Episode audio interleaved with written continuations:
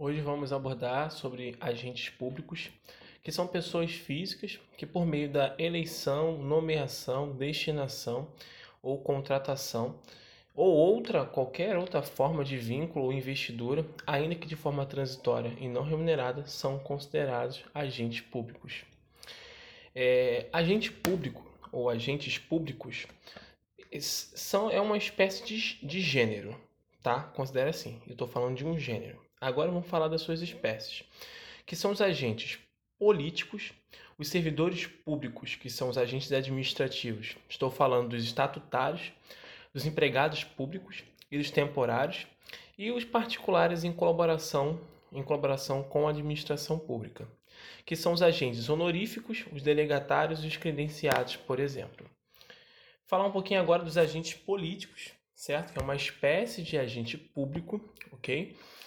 É, são do mais alto escalão, a, suas compet a competência é aurida da Constituição Federal e possuem algumas regras diferenciadas, né? E também, obviamente, não são hierarquizados a outros agentes.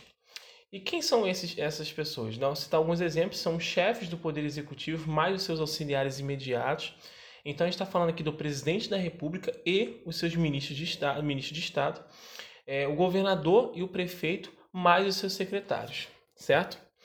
É, membros do Poder Legislativo, que é o senador, o deputado, o vereador, e também membros da magistratura e do Ministério Público, que são juízes e promotores. Todos esses que acabei de lhes falar, é, lhes falar são agentes políticos. Agora falar um pouquinho dos servidores públicos, né, os estatutários. O vínculo, tá, é, o vínculo de estatuto ele está dire diretamente direcionado à Lei 8.112 de 90, tá? Ele é o titular de um cargo público e que, que possui um provimento efetivo por meio do concurso público, um estágio probatório e, obviamente, ele garante por final a sua estabilidade. Então, o estatutário ele passa por algumas fases. Ele, ele é aprovado no, no concurso público, ele passa pelo período de estágio probatório para conseguir a sua estabilidade final, correto? E vinculado à legislação, meio estatuto 8.112 de 90. É, no caso, é, servidores por em comissão, é livre nomeação e exoneração, certo? Falar um pouquinho agora sobre os empregados públicos, que são os seletistas, seu vínculo, é, é, acabei de falar, né, que é a CLT. Eles são titulares de emprego público, ou seja, eles participam de um concurso público, só tem que ser aprovado por meio de concurso público, só que eles não passam por estágio probatório e nem não possuem estabilidade. Os temporários é, é, de, é de caráter de necessidade transitória, né, o próprio nome já diz, excepcional, né, ou seja, de fim de interesse público, o seu vínculo é por meio de contrato, mais o sétimo artigo da Constituição Federal. Eles são titulares de função pública, ou seja, então é, são titulares de função pública.